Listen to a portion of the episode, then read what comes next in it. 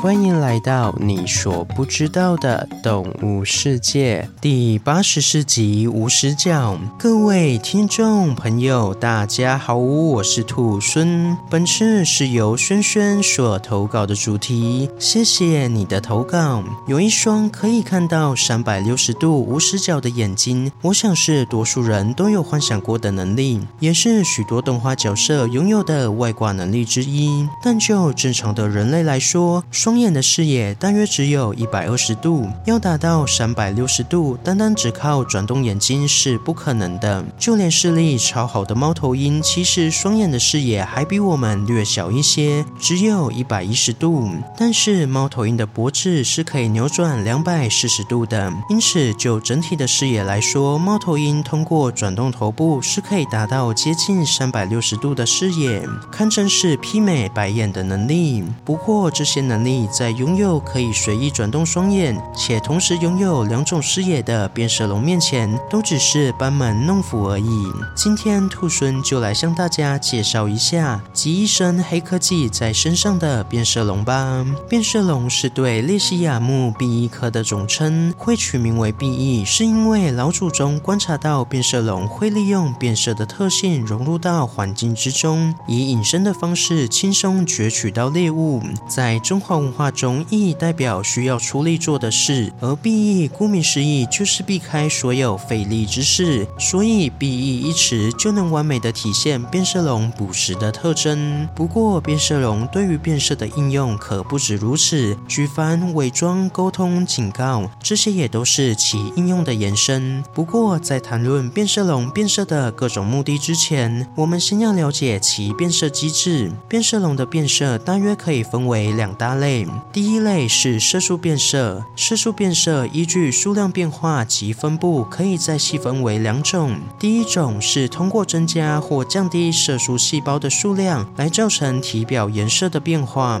虽说这种方式变色后的颜色可以维持较久的时间，但是需要好几天甚至几个月才能完成。第二种是直接改变色素细胞的排列，进而改变颜色的明暗程度。而这种方式因为不改变色素细胞的数量，只有调控色素细胞的排列，因此速度会比较快，通常几秒钟的时间就可以完成。再来第二类变色机制是晶体折射，在变色龙皮肤的彩虹细胞层中，有一种叫做光子晶体的纳米物质，这些光子晶体就好像是许多层类似小型反射镜的结构，通过改变光线的折射来达到变色的效果。一般来再说，当光子晶体密集时会折射蓝光，反之则折射其他颜色，例如黄色或红色等等。而变色龙改变颜色的目的，除了可以悄悄地接近猎物与保护自身之外，还可以用来调节体温。我们都知道变色龙是变温动物，需要由外界来吸收所需的热量，所以当变色龙需要增加体温时，就会让颜色加深，以增加吸热效果。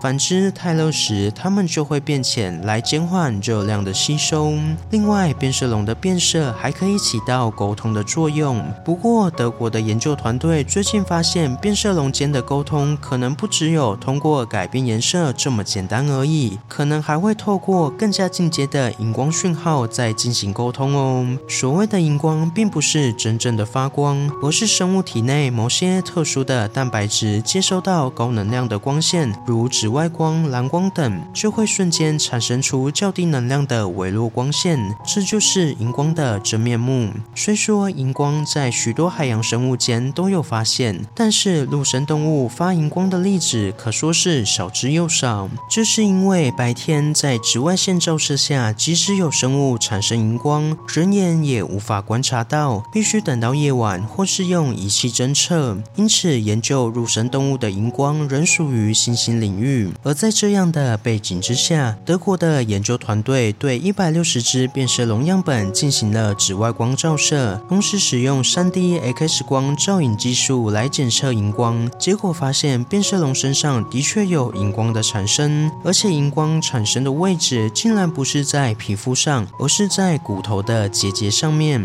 研究团队推测，变色龙栖息于阴凉潮湿的森林中，因此像这样间歇性的发发出荧光，可以在不惊动掠食者的情况下，与其他变色龙进行沟通联系哦。而这样的沟通，除了要会变色及发荧光外，还要有一双视力良好的眼睛。变色龙是一种视觉高度发达的生物，它的两只眼睛可以同时看向不同的方位，因此可以提供三百六十度的视觉。这时，对视觉有些概念的朋友可能会想说，虽然变色龙拥有三百六十度的视野，但是如果两只眼睛不是看向同一个方向，那这样视觉的立体程度应该会大大的降低吧？嗯，说的没错。举凡狮子、老虎等肉食动物以及人类，都为了要获得更好的立体视觉，所以把双眼都集中在同一个平面上。反之，像牛、羊等草食动物，则为了看得更广，所以把眼睛长在两侧，以接收到更多的讯息。但是这样却会大大降低视觉的立体程度。所以总结来说，如果眼睛长在两侧，确实是可以看得更广，但是对于物体的距离判断就会有较大的偏差。而眼睛长在两侧，虽然视野较狭隘，但是可以提供优越的距离感。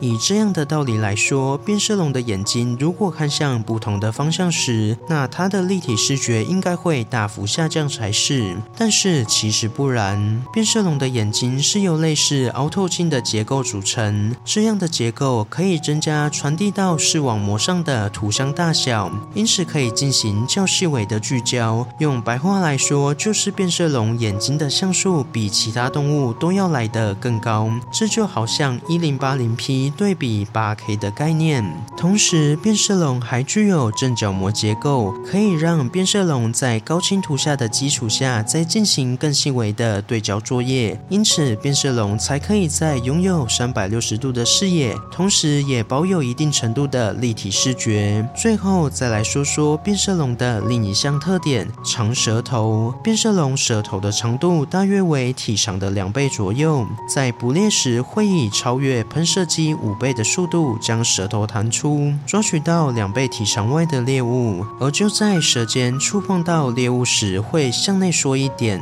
但是舌头的边缘还会继续前进，最后形成舌头边缘接触到猎物，而舌尖向内凹陷，形成一个小凹槽的情况。可别小看这样的小凹槽，由于这个小凹槽是处于真空的状态，所以会产生类似吸盘一样的强大吸力。然而，只是这样还是不够的，变色龙还会分泌一些粘液来确保舌头与猎物间的密合度。再来，如果猎物想要挣脱的话，变色龙的舌头表面还会调整粗糙程度，造成更强大的吸力。有这样如此变态的超级吸盘，也难怪只要被变色龙舌头碰到的猎物，就几乎难逃被捕食的命运了。好了，今天的故事就分享到这边喽。对变色龙有什么其他的想法，欢迎在底下留言。如果喜欢我的节目，也欢迎追踪订阅及分享给身边对动物、自然有兴趣的朋友吧。